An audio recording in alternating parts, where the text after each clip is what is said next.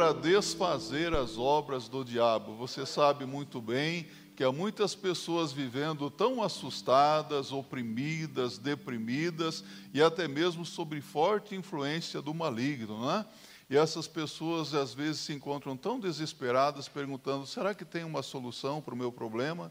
Será que tem uma saída? Será que tem jeito? E Jesus veio para dar um jeito na situação. Amém? Vamos abrir a Bíblia, aproveitando que você está em pé aí. Abra sua Bíblia em Efésios, capítulo 1, verso 21 e 22. Carta de Paulo aos Efésios, capítulo 1, verso 21 e 22. Encontrou na sua Bíblia? Que bom. Assim diz a palavra de Deus.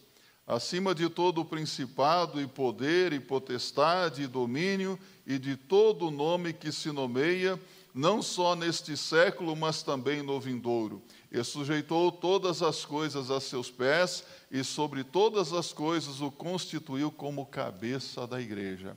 Bendito Deus e Pai eterno, somos agradecidos porque a tua palavra está aberta diante dos nossos olhos, mas suplicamos que o teu Espírito Santo abra os nossos ouvidos para que ouçamos a tua voz, para que estejamos a cada dia exaltando o nome de nosso Senhor Jesus Cristo, com as nossas palavras, com a nossa maneira de viver. Em nome de Jesus, amém. Podem se assentar. Jesus Cristo é exaltado, ele é exaltado e só o Senhor Jesus Cristo merece toda exaltação, todo louvor, porque Jesus venceu todos os seus inimigos em todos os tempos, de forma cabal, de forma completa. Ele é o nome acima de todo o nome. E esse poder ele deu à sua igreja, da qual fazemos parte. Olha só que bênção! Temos esse poder dado por Jesus. Sabe, os anjos existem não desde sempre. Os anjos, eles foram criados por Deus. Você sabia disso? Deus criou os anjos no momento da sua criação. Deus os criou. Há uma passagem interessante no livro de Neemias, no capítulo 9, no verso 6, que Esdras faz menção aos anjos como o exército de Deus. E Esdras diz assim: Só tu és o Senhor, fizestes os céus e os mais altos céus, e tudo que neles há, a terra e tudo que nela existe, os mares e tudo que neles existe, tu deste vida a todos os seres, e os exércitos dos céus te adoram os anjos do céu adoram ao Senhor Jesus Cristo. Esse é o trabalho dos anjos. Os anjos adoram ao Senhor, os anjos são mensageiros de Deus, os anjos são enviados muitas vezes para nos proteger também, não é? Deus age poderosamente, mas os demônios também existem, meus irmãos. Os demônios anteriormente eram anjos bons que se tornaram anjos maus porque pecaram contra Deus e perderam o privilégio de servir ao Senhor Deus. Os demônios, eles existem. Iguais aos anjos, eles foram criados também como seres espirituais, com juízo moral e com alta inteligência, mas sem corpos físicos. Não tenha dúvida alguma, em determinados lugares onde às vezes nós passamos, nós estamos cercados por demônios. Saiba disso. Às vezes andamos nas ruas, às vezes adentramos em determinados lugares e você sente ali alguma presença maligna. Já sentiu isso? Por outro lado, quando nós estamos na presença de Deus, na casa de Deus, que paz, que alegria, não é verdade? Como é gostoso estar na casa de Deus, na presença de Deus. O Espírito Santo de Deus, ele traz todo o fruto espiritual à nossa vida: amor, paz, alegria, bondade, longanimidade, não é? Todo o fruto é produzido na nossa vida pelo Espírito Santo de Deus. Os demônios, eles existem, meus irmãos. São anjos maus que pecaram contra Deus e que agora operam continuamente no mundo. Essas coisas que você tem visto acontecer, esses ataques de um e de outro em nossos dias. Às vezes nós ficamos sem entender por que de tudo isso. Como é que você pode ver tanta mentira, tanta violência, tanta tragédia, tanta opressão, não é? E de onde é que vem tudo isso? Não é isso que é o que nós nos perguntamos? Não tenha dúvida alguma. O mundo jaz no maligno. O Deus deste século, o Deus com D minúsculo, está agindo nas mentes e nos corações das pessoas. Ele sabe que pouco tempo lhe resta e por isso ele tem pressa, muita pressa, porque ele sabe que já está derrotado. O lugar que lhe está reservado é o lago de fogo e de enxofre preparado para o diabo e os seus anjos, mas ele não quer ir para lá sozinho. Ele quer arrastar a maior quantidade de pessoas possíveis com ele.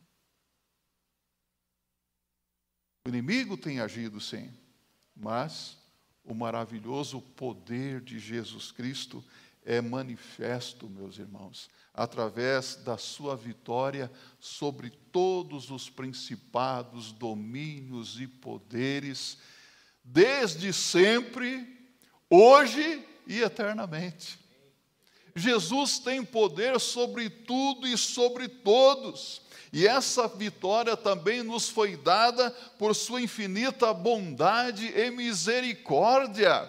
Então, meus irmãos, a igreja de Jesus Cristo, da qual fazemos parte, é a força mais poderosa que existe sobre a face da terra. É por isso que constantemente o mundo se levanta contra a igreja porque sabe que a igreja tem poder. A igreja pode fazer o que ninguém mais pode fazer neste mundo, porque ela o faz pelo poder de Deus. A igreja não é uma influ... Jesus não é uma influência metafísica, Jesus Cristo está presente no mundo através da sua igreja, da qual nós somos membros. A igreja está por todos os cantos da terra. Esse poder de Deus nos é dado. Mas não é somente sobre os espíritos malignos que ele é soberano. Seu nome está acima de todo o nome, desde sempre e eternamente. Sobre todo o nome. Às vezes nós temos determinadas experiências, às vezes nós somos surpreendidos por determinadas situações e você vê o poder de Deus agindo. Eu já tive situações em que eu estava conversando com pessoas e a um determinado momento, eu não sei, eu só encostei na pessoa, a pessoa começou a tremer e caiu lá convulsionada, possessa. Por quê? Maior é o que está em nós do que aquele que está no mundo. Outras vezes eu simplesmente abri a Bíblia e comecei a ler um Salmo 23 e a pessoa, pum, convulsionada. Aqui, na igreja. Lembro-me de uma psicóloga, Red Hunter, que fazia recolocação de altos executivos, né? Ela estava fazendo alguns cursos de regressão e ela fez esses cursos de regressão e depois disse, pastor, eu estou aqui porque eu preciso de ajuda. Depois que eu fiz isso, eu estou vendo vultos e há momentos que eu perco a consciência, eu não sei o que estou fazendo. Eu falei, tá bem, é, vamos orar. Aí abri a Bíblia, comecei a orar, e de repente aquela mulher ia arrancar a blusa assim, e começou a virar o olho e tudo, e repreendi em nome de Jesus. Chamei uma irmã que estava aqui, nós oramos juntos, repreendemos o demônio. Sabe o que aconteceu? Ela se converteu. Ela se tornou membro de uma igreja batista que perto da nossa acompanhou o seu marido. Um outro veio aqui também, abrimos a Bíblia, e aquela pessoa oprimida andava aqui carregando papéis pela rua, uma carrocinha. Eu preciso de ajuda, pastor. Eu quero sair das drogas, do alcoolismo. Amém? Vamos orar por você. Abri a Bíblia, não fiz nada. Quando eu abri a Bíblia, se convulsionou. Seu nome? Meu nome é Legião. Eu falei, em nome de Jesus, sai dele. Ele foi liberto também para a glória de Deus. Mas o poder não está no servo. O poder está no nome de Jesus Cristo. Jesus tem poder para ajudar as pessoas que estão vivendo hoje em depressão, em tristeza profunda, para ajudar e livrar pessoas que estão vivendo oprimidas pelo diabo. Jesus diz em Mateus 11, no verso 28, Vinde a mim todos os que estáis cansados e oprimidos, e eu vos aliviarei. Jesus liberta aqueles que são possessos pelo maligno. Sabe por quê? A Bíblia diz aqui no verso 21 que ele é exaltado porque ele está acima de todo o governo e autoridade, acima de todo o principado e poder e potestade e domínio. Será que alguém aqui tem medo do diabo? Você tem medo do diabo? Não deveria ter, porque o inimigo já está derrotado. Jesus venceu o diabo na cruz. Jesus venceu a morte, o inferno. A palavra de, aqui, principado, potestade, poder e domínio, no pensamento rabínico da época, representavam diferentes ordens de anjos. Tanto é que o apóstolo Paulo, na sua carta aos Romanos, no capítulo 8, no verso 38, no seu cântico de vitória, onde ele diz: Deus é por nós, ele diz assim: Porque estou certo de que nem a morte, nem a vida, aí ele começa, nem anjos, nem os principados, nem as potestades, nem o presente, nem o porvir, nem alguma outra, nem a altura, nem a profundidade, nem alguma outra criatura nos poderá separar do amor de Deus que está em Cristo Jesus, o nosso Senhor. Nem o diabo pode separar você do amor de Deus, mas é preciso estar firmado em Jesus. É preciso que você tenha uma experiência com Jesus, uma experiência de conversão, de arrependimento, porque se a pessoa não se converte a Deus, se a pessoa não abre o seu coração para Jesus, o inimigo vem e arromba a vida dessa pessoa, trazendo miséria e destruição. Jesus diz: Eu vim para que tenham vida e vida com abundância. O ladrão não vem senão para matar, roubar e destruir. Eu vim para que tenham vida e vida com abundância. João 10, verso 10. É isso que Jesus Cristo veio. Então, meu irmão, minha irmã, o que nós temos visto em nossos dias não é uma queda de braço entre Jesus e o diabo para ver quem é mais forte. Nós não estamos num tabuleiro como se Deus estivesse num joguinho com o diabo para ver quem é mais forte, quem pode mais. Na verdade, Jesus sempre foi, é e será vencedor. Jesus já venceu. Jesus já derrotou o inimigo. E é e sempre será vencedor sobre o inimigo. O diabo é um nada perto de Jesus. O diabo, ele é enganador, ele é suplantador, ele é um derrotado. Jesus é o próprio Deus que se fez carne. Jesus Cristo é o próprio Deus encarnado. E a prova disso está nos evangelhos. Jesus é Rei e Senhor. Jesus Cristo veio como Rei e Senhor. E quando Jesus saiu para evangelizar, quando Jesus, Jesus, saiu para pregar o Evangelho, você pode ver que os demônios, eles se manifestavam e se prostravam aos pés de Jesus, reconhecendo a sua autoridade e obedeciam às palavras de Jesus. Só que Jesus não ficava batendo papo com o demônio, não é verdade? Jesus perguntava: Qual é o teu nome? Sai dele. E os demônios obedeciam. Hoje nós encontramos aí muitas igrejas, muitos apóstolos, bispos, obreiros, batendo papo com o diabo, não é? Parece que isso dá marketing. Você conhece aquela piadinha? Eu não sou bom de contar piadinha, mas dizem que o demônio mandou é, três o diabo mandou três demônios numa igreja. Mandou um na Universal, outro na Assembleia de Deus e outro na Batista. Aí, vá lá e faça alguma coisa nessas igrejas. Depois eles voltaram. E o que foi na Universal, desculpe, não quero criticar a Universal aqui, nenhuma igreja, mas. E aí, como é que foi lá? Gostei muito. Que igreja maravilhosa. Fui reconhecido lá, apareci na televisão, fui entrevistado, me deram oportunidade, fui entrevistado no microfone. Olha, tive um alcance nacional. E a Assembleia de Deus, o que, você achou lá? Ah, não gostei não. Aquele povo lá começava assim: manda fogo nele, Senhor. Saí de lá todo queimado. E na Igreja Batista? O que você achou da Igreja Batista? Não gostei da Igreja Batista.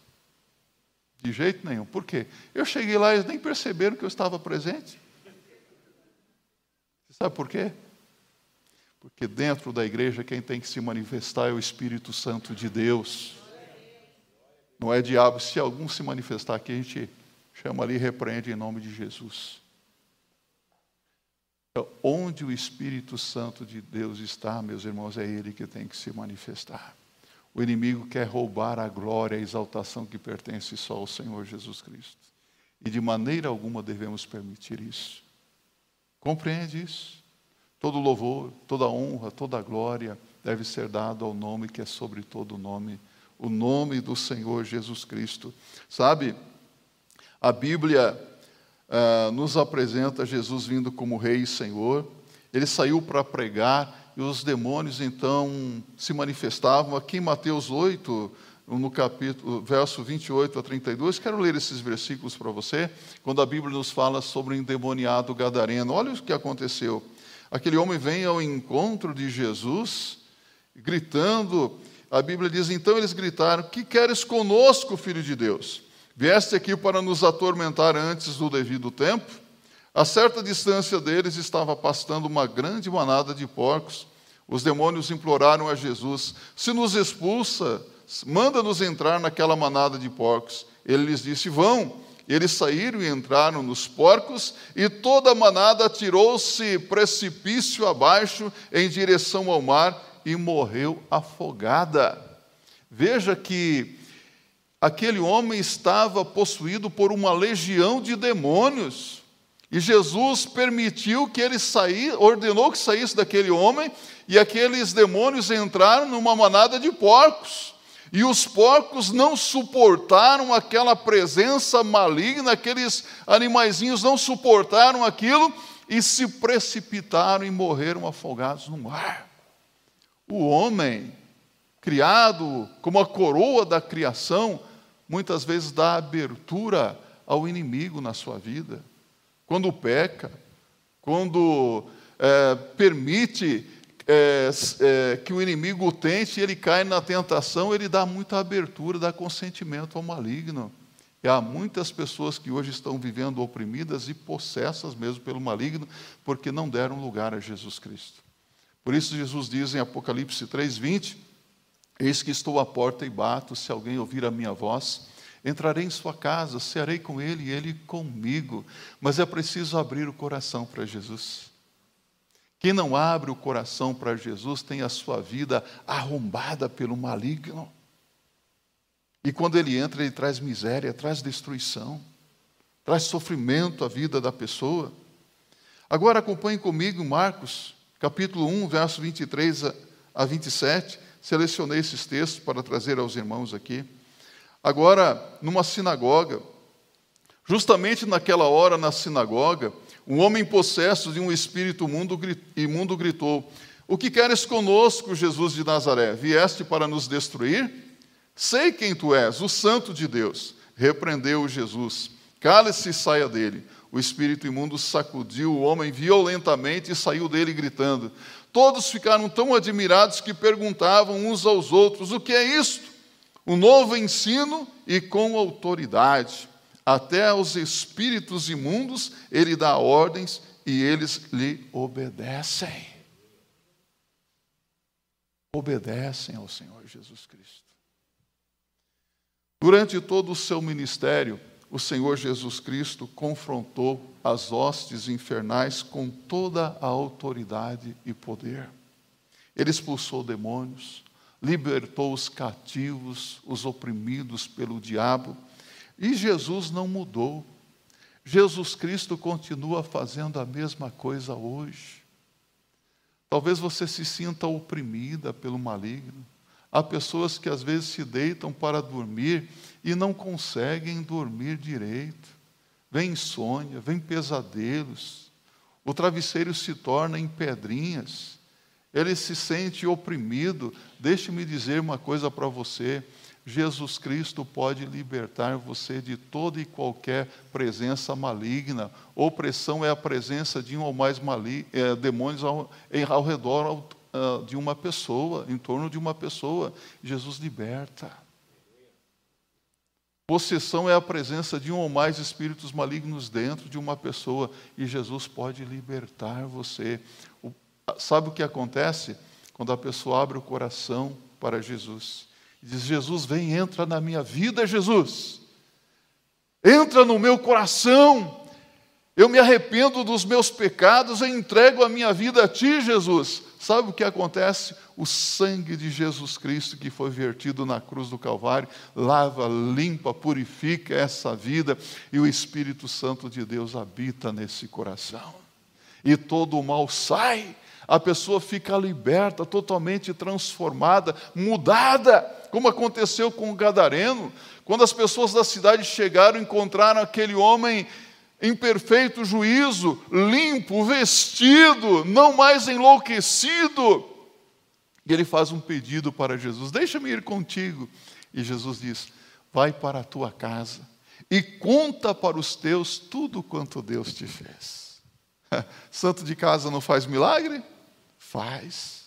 Uma pessoa convertida, transformada dentro do lar, dando testemunho da graça de Deus, é um instrumento poderoso nas mãos do Senhor Jesus Cristo. Atos 16, 31. Crê no Senhor Jesus Cristo e será salvo tu e toda a tua casa. Jesus Cristo é poderoso, meus irmãos. Há poder de Jesus para libertar qualquer um de qualquer coisa. Sabe, até mesmo o momento em que Jesus foi traído, Jesus o tempo todo esteve comandando aquela situação. Você sabia disso? Todo o controle esteve nas mãos de Jesus, ao contrário do que muitos possam imaginar. Jesus não foi surpreendido e nem mesmo submetido àquela situação quando da sua traição, humilhação e morte. Jesus tinha controle de tudo, a direção de tudo, pois foi para esse fim que Jesus Cristo veio. Aquilo ali não foi uma vitória do inimigo, Ali o inimigo agiu debaixo da permissão do Senhor Jesus Cristo. Sabia disso? Abra aí sua Bíblia em João 13, verso 21 a 28. Acompanhe aí comigo. Veja só o que diz a palavra de Deus aqui. João 13, 21 a 28. Quando Jesus prediz que Judas o há de trair. Tendo Jesus dito isso, turbou-se em espírito e afirmou, dizendo: Na verdade, na verdade vos digo que um de vós me há de trair. Então os discípulos olhavam uns para os outros, sem saberem de quem ele falava. Ora, um de seus discípulos, aquele a quem Jesus amava, estava reclinado no seio de Jesus. Então Simão Pedro fez sinal a este para que perguntasse quem era aquele de quem ele falava. E inclinando-se ele sobre o peito de Jesus, disse-lhe: Senhor, quem é? Jesus respondeu: É aquele a quem eu der o bocado molhado. E molhando o bocado, o deu a Judas Iscariotes, filho de Simão. E após o bocado, entrou nele Satanás. Entrou quem? Entrou nele Satanás. Disse, pois, Jesus: O que fazes, faze-o depressa. E nenhum dos que estavam assentados à mesa compreendeu a que propósito lhe dissera isso. Percebe como Jesus estava no controle de tudo? Jesus estava permitindo tudo. Em sua morte, Jesus venceu cabalmente as forças infernais. Quando Jesus morreu na cruz, não foi o fim como seus adversários poderiam ter pensado ao ver o corpo de Jesus ensanguentado, morto. Na verdade, meus irmãos, aquilo tudo conforme a revelação bíblica, foi o propósito para o qual Jesus viera ao mundo. Foi uma grande vitória sobre as forças infernais, Jesus ter morrido na cruz do Calvário. Sabe? Foi o triunfo de Jesus sobre os principados e potestades. Eu quero convidar você a abrir a sua Bíblia em Colossenses capítulo 2, versos 12 e 13. 13, 13 a 15, o apóstolo Paulo diz: E a vós outros que estáveis mortos pelas vossas transgressões e pela incircuncisão da vossa carne, vos deu vida juntamente com ele, perdoando todos os nossos delitos tendo cancelado o espírito de dívida que era contra nós e que constava de ordenanças, o qual nos era prejudicial, removeu inteiramente, encravando-o na cruz e despojando os principados e as potestades, publicamente os expôs ao desprezo, triunfando sobre a cruz. Nós somos vivificados pela graça de Deus em Cristo Jesus, demonstrada de modo perfeito na cruz do Calvário, onde Ele derramou completamente a sua vida por nós. Vivificados em Cristo. Jesus ressuscitou vencendo a morte e o inferno. E Pedro cita a ressurreição de Jesus Cristo ao terceiro dia, mostrando que Jesus Cristo ele sai da sepultura vivo, cheio de glória e majestade, e são sujeitos a eles todos os anjos, potestades e poderes. Todos. Todos sujeitos a Jesus. Jesus é o soberano Senhor sobre o diabo e todos os demônios. A vida e a morte estão nas mãos de Jesus. Tudo sob o controle de Jesus. Não é maravilhoso servir um Senhor assim? Não há motivo para desespero, não há motivo para medo, não há motivo para a pessoa ficar assustada diante das coisas que têm acontecido. E eu quero dizer uma coisa para você: você não precisa ter medo do diabo, você não precisa ter medo de demônio algum, você não precisa ter medo da morte. Porque quando chegar uma situação como essa, pelo poder do nome de Jesus, você vai vencer. E a morte para o crente é vitória. Jesus já venceu a morte. Estamos com o Senhor. Se vivemos, vivemos com o Senhor. Se dormirmos, dormimos para o Senhor. Que coisa maravilhosa, não é? Não há desespero, não há agonia, meus irmãos. Os anjos de Deus o servem e o adoram.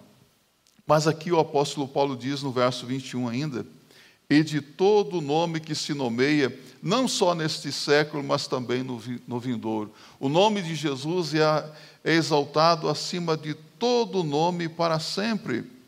O apóstolo Paulo diz aqui que o nome de Jesus está acima de todo principado, potestade, domínio, poder, não é? E ele diz assim: não apenas naquela época, no presente século, mas ele diz para sempre, porque ele diz nos séculos vindouros, não é isso? No futuro, no século também, no século vindouro. Isso significa que ele tem poder e autoridade sobre todos os seres vivos, sobre todos os seres humanos vivos e mortos de todos os tempos e de todas as eras. Ele está acima de tudo e de todos, porque Jesus entregou a sua vida por nós. Lembremos-nos que naquele contexto ah, de traição, Jesus ele foi entregue aos membros do sinédrio, aos governantes para ser julgado, mas tudo com a permissão dele, do jeito dele. E sabe, fazendo alusão à sua morte, Jesus disse: acompanhe aqui comigo, João 10, versos 17 e 18. Por isso o Pai me ama, porque eu dou a minha vida para a reassumir. Ninguém a tira de mim, pelo contrário, eu espontaneamente a dou. Tenho autoridade para entregar e também para reavê-la. Este mandato recebi de meu Pai. Ele voluntariamente, espontaneamente entregou a sua vida por nós. Eu quero que você se lembre que quando os soldados chegaram para prender o Senhor Jesus Cristo, eles caíram diante do Senhor Jesus Cristo. Caíram aos pés do Senhor Jesus, está aqui em João 18, verso 4 a 6. Não conseguiam ficar em pé diante do rei. Diante de Pilatos, Jesus declarou a Pilatos aqui em João 19, verso 8 a 11, que a autoridade que Pilatos tinha, ele havia recebido do alto, ou seja, Jesus mesmo havia dado autoridade a Pilatos para que Pilatos o julgasse naquele momento, para que se cumprisse o fim para o qual Jesus veio, para que Jesus Cristo realizasse, realizasse o seu maravilhoso plano de salvação para os pecadores perdidos. Tudo sob o controle dele. Os opressores de Jesus somente o puderam prender porque ele mesmo os havia revestido de autoridade para isso. O nome de Jesus é e sempre será sobre todo o nome em todos os tempos, em qualquer situação. Hoje nós vemos aí nomes tão poderosos que aparecem, não é? No passado, muitos homens poderosos se levantaram, né? Você olha para a história, você vê ali pessoas que se levantaram com tanta arrogância, não é? Hoje nós temos aí, dentro da nossa realidade, eu quero dizer para você que Jesus Cristo está acima do presidente Bolsonaro. Jesus Cristo está acima do presidente Biden. Jesus Cristo está acima de todos os governantes das nações do mundo. E nada que acontece, acontece sem a permissão dele. Na última semana nós temos visto e temos ouvido sobre Israel, aquela guerra interminável na Palestina. Tudo isso é bíblico. É necessário que essas coisas aconteçam. E vai acontecer coisa ainda muito mais terrível, não para nós, não para nós os crentes, mas para aqueles que não são crentes. O nome de Jesus é acima de todos esses nomes. O nome de Jesus está acima do nome de Buda, de Maomé, de Chico Xavier, de Maria, de Antônio, de José, está nome, acima do nome de Allan Kardec. Todos esses nomes são nada diante do Senhor Jesus Cristo. E dentro do contexto bíblico, ao que a palavra de Deus parece nos ensinar aqui também a respeito do anticristo, que se manifestará nos últimos dias, e a Bíblia diz que esse homem da iniquidade, a besta e o falso profeta, eles surgirão neste mundo, e nos últimos dias ele se levantará contra tudo o que é de Deus. Saiba você isso. Mas a Bíblia diz que o anticristo, a besta e o falso profeta serão destruídos pelo sopro da sua boca. Eles são nada. Jesus está acima de todo nome. Acima do nome dos nossos queridos. Você ama a sua esposa? Você ama o seu marido? Ama os seus filhos? Ama os seus pais? O nome de Jesus deve estar acima de todos os seus queridos. Às vezes nós ouvimos pessoas dizendo assim: Ah, eu não sei o que será de mim se eu perder essa pessoa. Ah, se eu perder o meu filho, a minha vida vai se acabar. Ah, se eu perder o meu marido, minha esposa, acabou a minha vida. Já viu isso? O nome de Jesus deve estar acima de todos os nossos queridos. Repita isso comigo. O nome de Jesus deve estar acima de todos os nossos queridos, porque Jesus diz em Mateus 10, 37: Se alguém amar pai, mãe, irmãos, irmãs e amigos mais do que a mim, não pode ser meu discípulo. Então é preciso amar Jesus mais do que os nossos queridos. Isso não significa que nós não devemos amar as pessoas, devemos amá-las intensamente, mas o nosso amor por Jesus deve ser maior do, amor, do que o amor que nós sentimos por qualquer pessoa. Você ama Jesus assim? Ama Jesus? Amar mais do que os nossos queridos.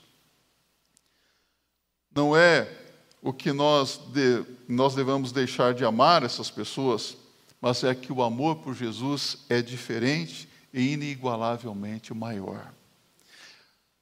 Amar a Jesus, exaltar a Jesus acima de todo nome, significa também acima do nosso próprio nome.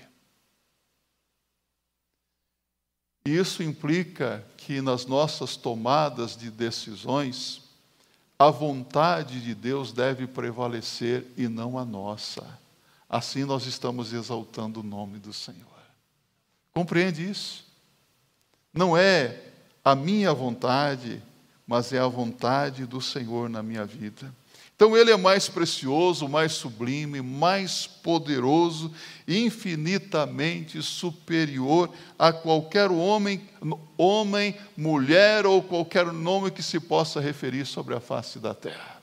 Não há ninguém tão poderoso como Jesus.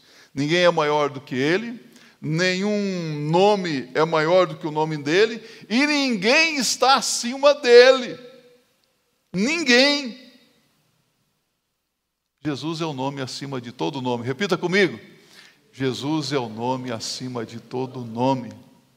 E é a Jesus que nós exaltamos. Então, diante desse nome tão excelso e poderoso, olha aqui para mim. Diante desse nome tão excelso e poderoso, o que são os seus problemas? O que são os seus dilemas? O que são as suas crises emocionais?